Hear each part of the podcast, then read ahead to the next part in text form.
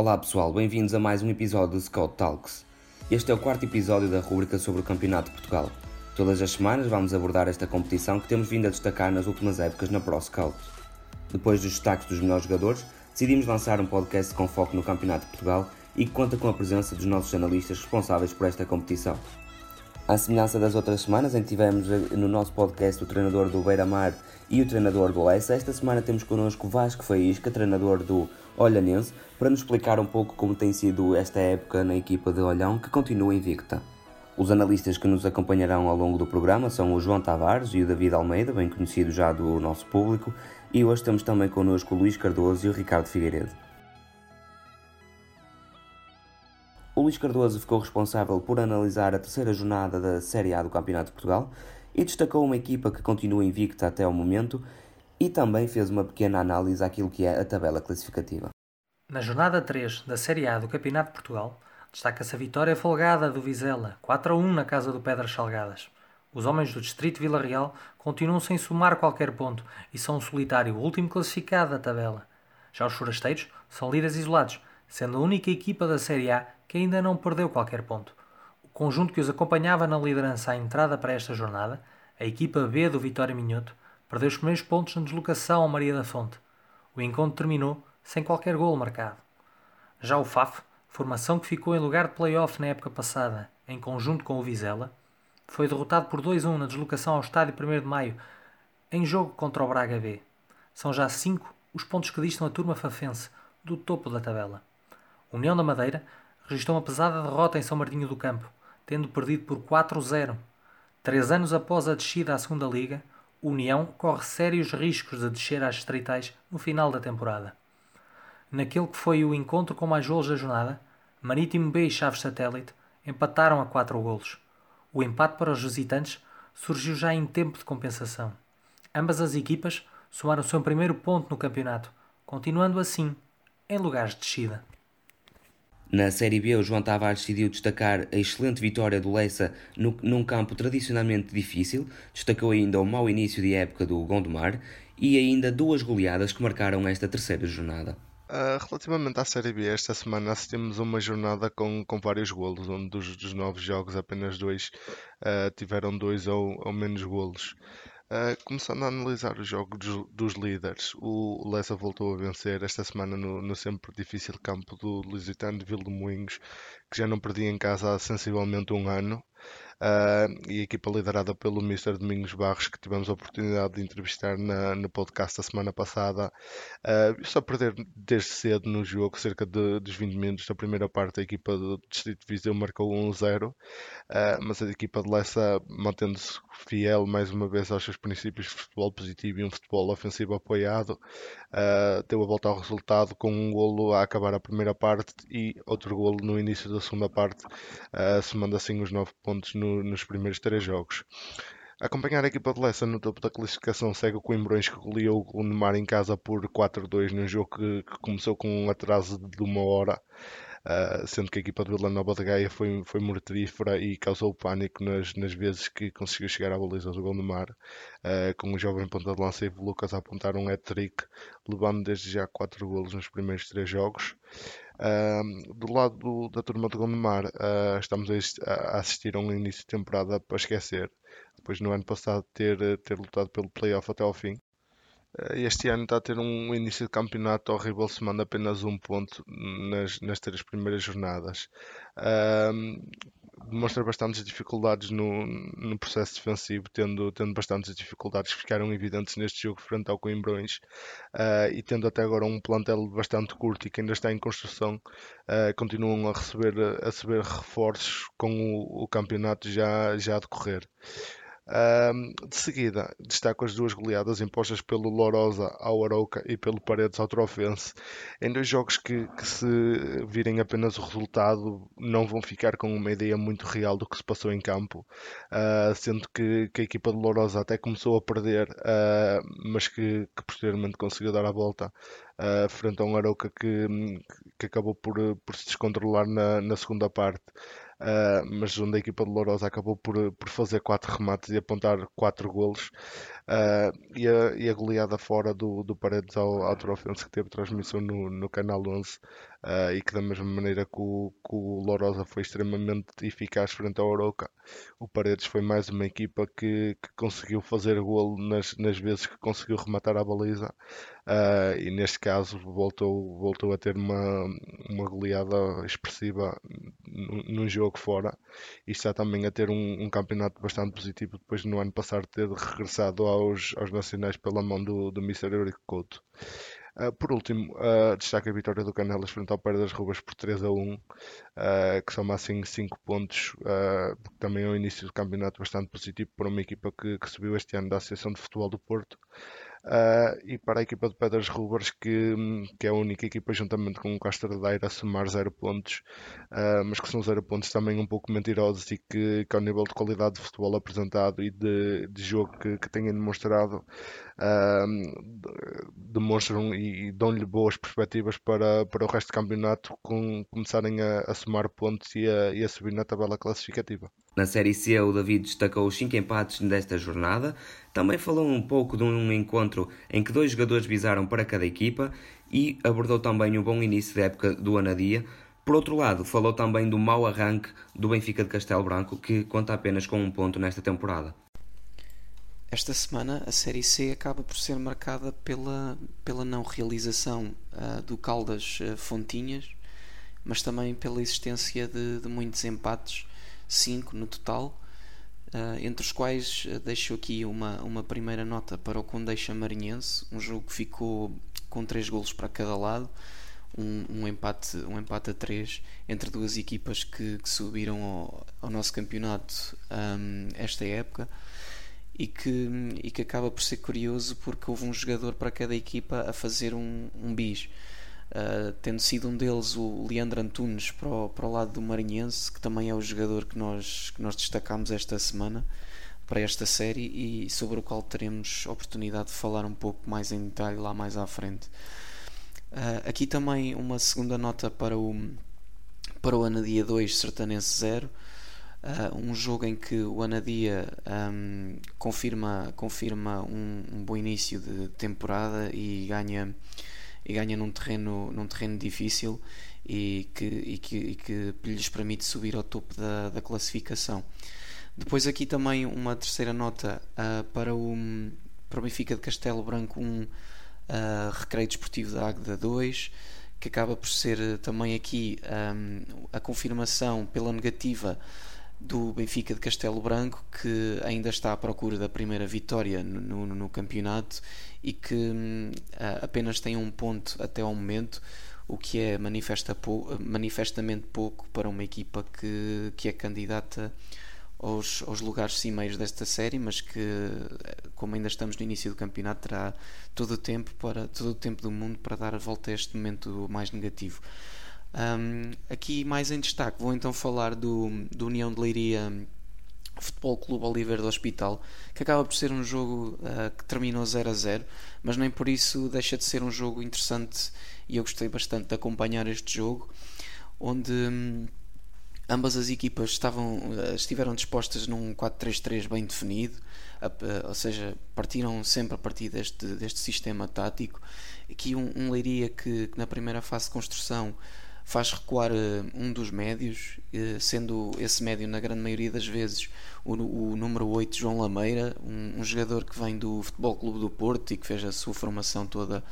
um, no, nesse clube e que, que é um jogador com uma qualidade fantástica para o, para o nível do campeonato de, de Portugal.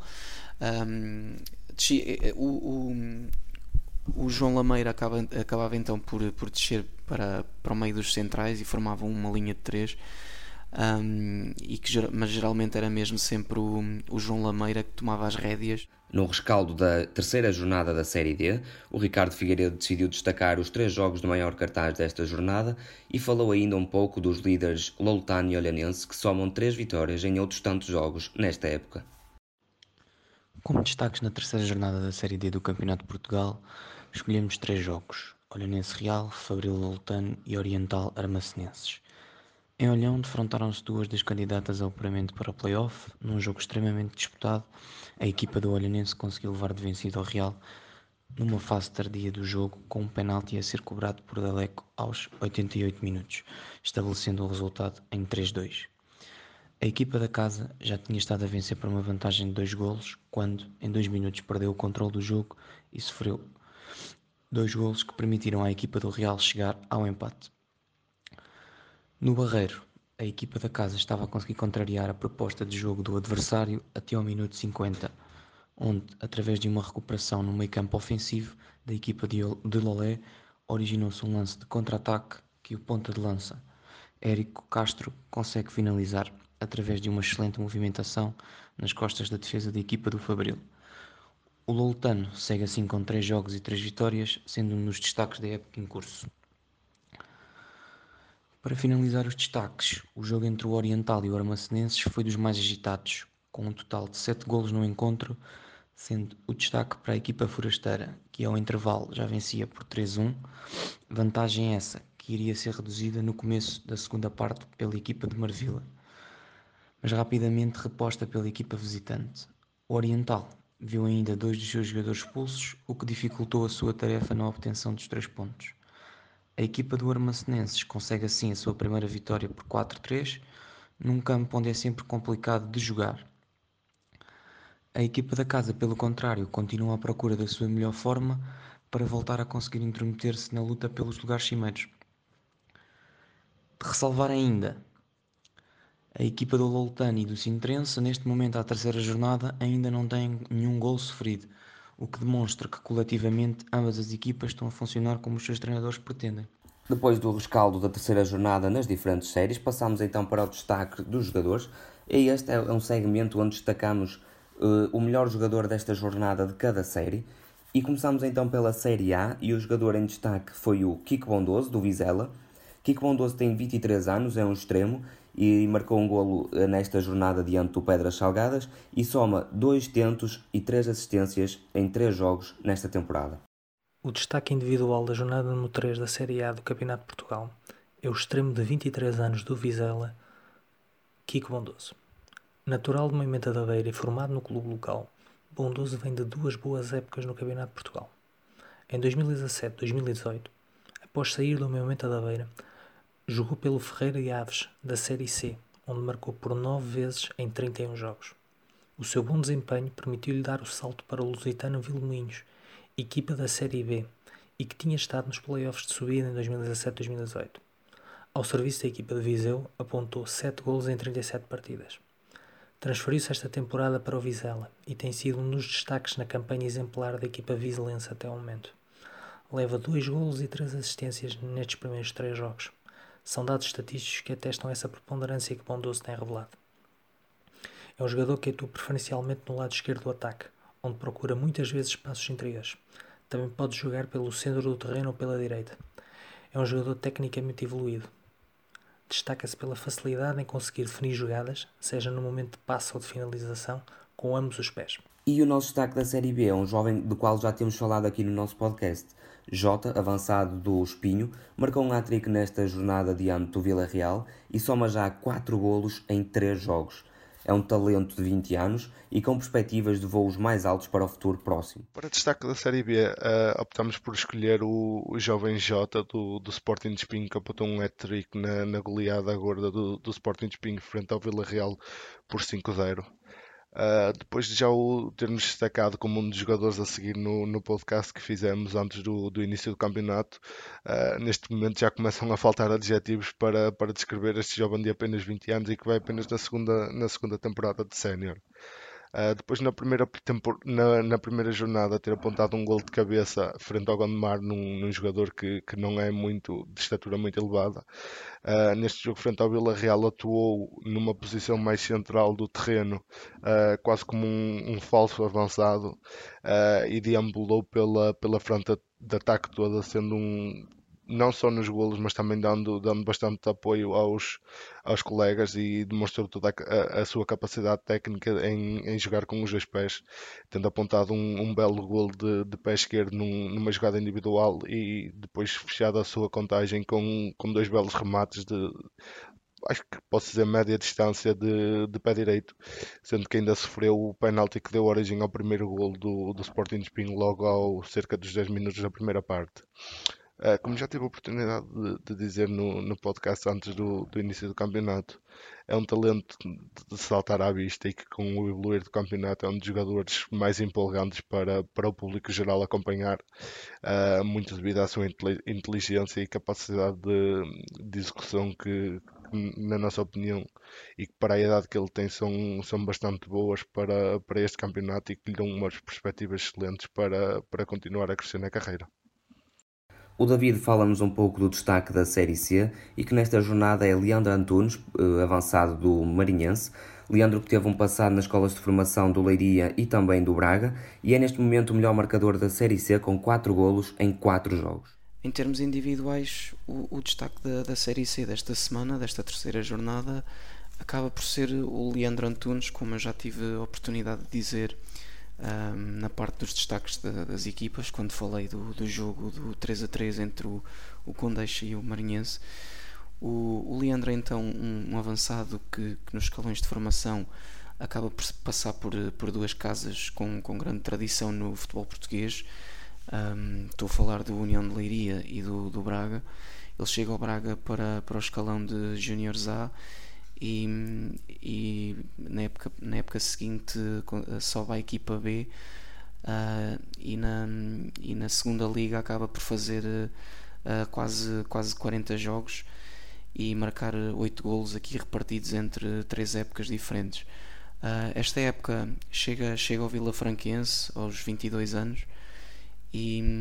e tem, tem qualidade para, para, para vingar neste campeonato e que certamente Uh, o Vila Franquense também, também o saberá aproveitar no futuro e, e com as suas qualidades, quem sabe o patamar uh, que, que, poderá atingir aqui no, no futuro. Como já disse, ele tem 22 anos, portanto ainda é relativamente jovem. Um, tem aqui 1,83m, 76kg. Uh, joga preferencialmente com o pé direito, portanto, aqui também algumas características físicas interessantes para vingar nesta posição ele, ele até acaba por, por neste jogo jogar um pouco descaído mais para a esquerda, ele nem, nem, é, nem foi aquele ponta de lança mais, mais tradicional e sempre com muita, com muita liberdade para chegar a zonas de finalização, uh, nomeadamente ao, ao, segundo poste nessa zona aí. Ele atualmente é, é também o, o, o, melhor marcador da Série C, com 4 golos em, em tantos jogos e, e dois, sendo que dois desses jogos foram precisamente obtidos nessa, nesta jornada frente ao Condeixa e são, são jogos, são golos que, que acabam por ser por aparecer mais ou menos de maneiras semelhantes.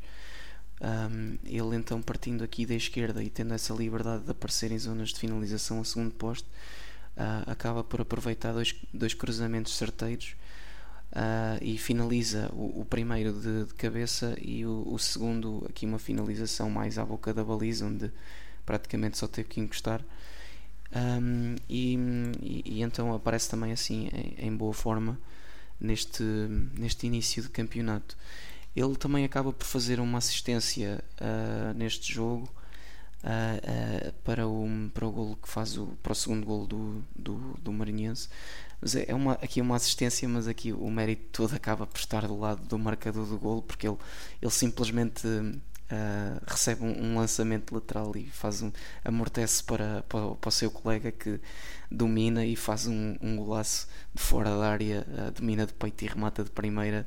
e a bola só parou mesmo no, no fundo das redes, portanto acaba por contar como, como uma assistência, mas uh, teve, teve o mérito, obviamente, de de conseguir servir o seu colega nas melhores condições, mas aqui o, muito do mérito teve, teve então do lado do, do marcador. Mas passamos então agora ao destaque da Série D e o nosso destaque vai para Deritson, é um defesa central do Sacavenense, muito forte fisicamente e que também pode jogar como médio defensivo. Esta jornada marcou um golo diante do Sintra Futebol. Esta semana, o destaque individual da terceira jornada da Série D do Campeonato de Portugal é o defesa central da equipa do Sacavenense, Daritson Lopes. Depois de uma passagem pelo Casa Pia, encontra-se neste momento na sua segunda época ao serviço da equipa de Sacavém e tudo indica que será a sua época de afirmação.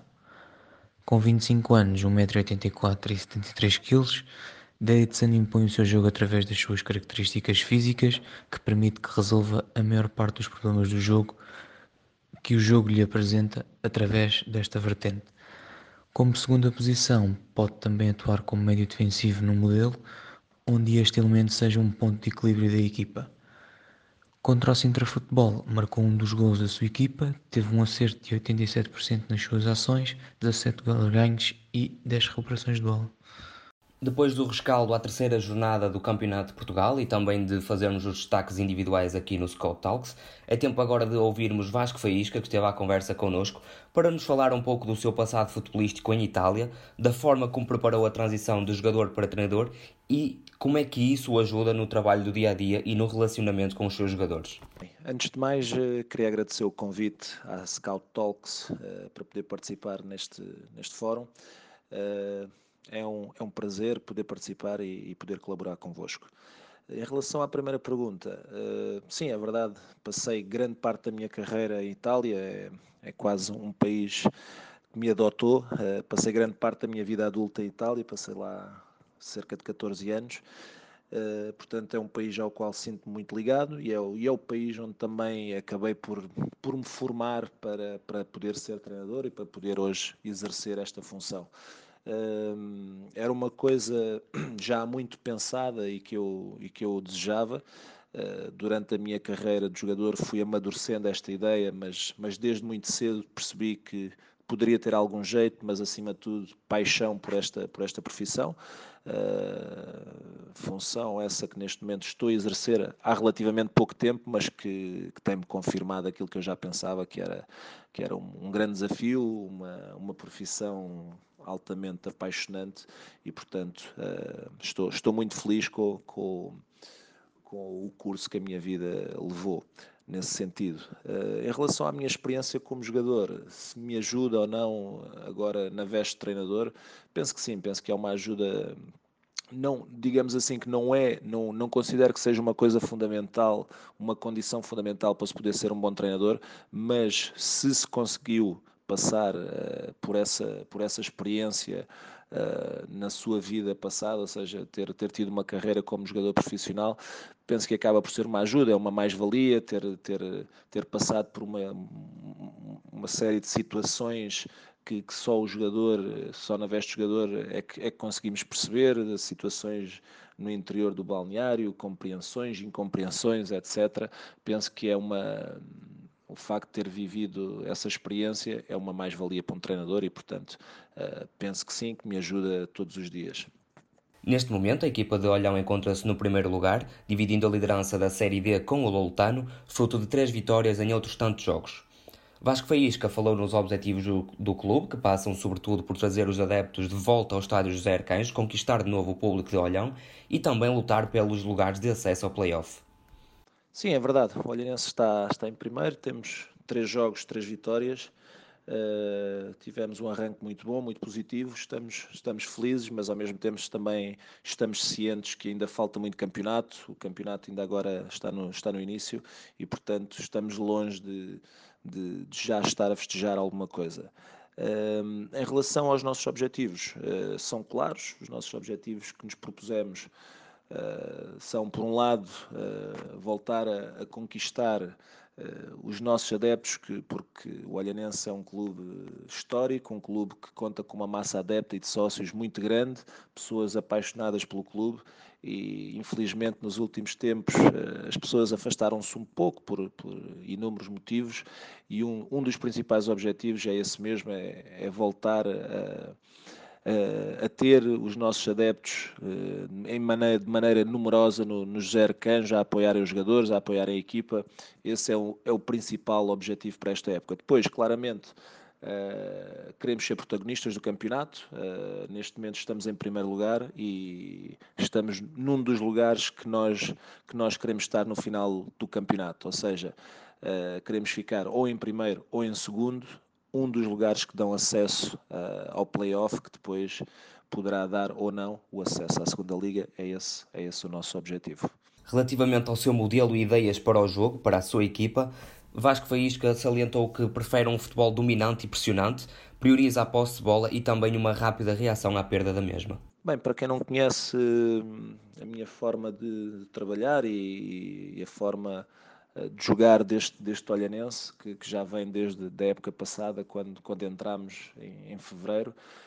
uh, o que nós tentamos e o que nós nos propomos uh, fazer em campo, ou pelo menos tentamos passar aos jogadores para que eles depois façam em campo, é um futebol uh, dominante, um futebol ofensivo, um futebol também pressionante, ou seja, nós tentamos no momento da perda recuperar a bola o mais rapidamente possível. e depois queremos dominar o jogo com bola, gostamos, gostamos de ter bola, gostamos de, de, de, atacar, gostamos de marcar golos e é esse, esse futebol alegre, uh, e de alguma forma um futebol eh, dominante e protagonista que nós, que nós tentamos, tentamos fazer com a nossa equipa. Relativamente ao scouting, o treinador da Olhanense destacou a importância da análise de adversários, sobretudo para facilitar a transmissão de uma mensagem aos jogadores e falou ainda das limitações que as equipas do Campeonato de Portugal têm a nível de scouting dos jogadores, não deixando ainda de referir de que forma é que se organiza a sua estrutura neste capítulo. Bem, ao nível de, da análise das equipas adversárias, penso que, que hoje em dia é, é, é, um trabalho fundamental para um treinador ter, ter pessoas preparadas que consigam ajudá-lo uh, nessa mesma análise. É, é, um trabalho que, que dá imenso trabalho e, portanto, um treinador sozinho dificilmente conseguiria dar conta do recado. Portanto, temos uma, uma estrutura a esse nível que, que trata principalmente da análise uh, do adversário. Uh, considero uma, uma ferramenta muito importante que depois uh, é trabalhada e é cortada para ser mostrada também aos jogadores, para que eles possam compreender melhor aquilo que é o adversário e também aquilo que é a análise do próprio jogo quando quando no início da semana mostramos e fazemos essa mesma análise do jogo que efetuámos para que se possam corrigir coisas menos boas e também mostrar as coisas boas que conseguimos fazer. Uh, em relação ao scouting, mais propriamente dito, na, no que diz respeito à observação de jogadores e de possíveis contratações, uh, a esse nível, a estrutura num clube CNS, como podem calcular, não, não é tão grande, temos menos possibilidades a esse nível, mas uh, é feito um trabalho, é, nomeadamente meu e dos meus colaboradores, vamos, vamos vendo imensos jogos, vamos acompanhando e, e, portanto também consideramos principalmente nesta fase, uma fase até mais, mais atrás do que esta, durante, durante as férias muito importante uh, o trabalho que foi feito ao longo da época para depois podermos chegar ao final da época e termos já uma base de dados com, com, com vários jogadores que, possam, que nos possam servir naquilo que é o nosso modelo de jogo para podermos construir um plantel à nossa imagem, um plantel que, que consiga e que tenha as características necessárias para aplicar a nossa filosofia, aquilo que são as nossas ideias. À semelhança dos treinadores que temos tido aqui no Scout Talks, Vasco Faísca também não concorda com o atual modelo do Campeonato de Portugal, mas diz preferir concentrar-se naquilo que é o trabalho no campo e no trabalho com a sua equipa.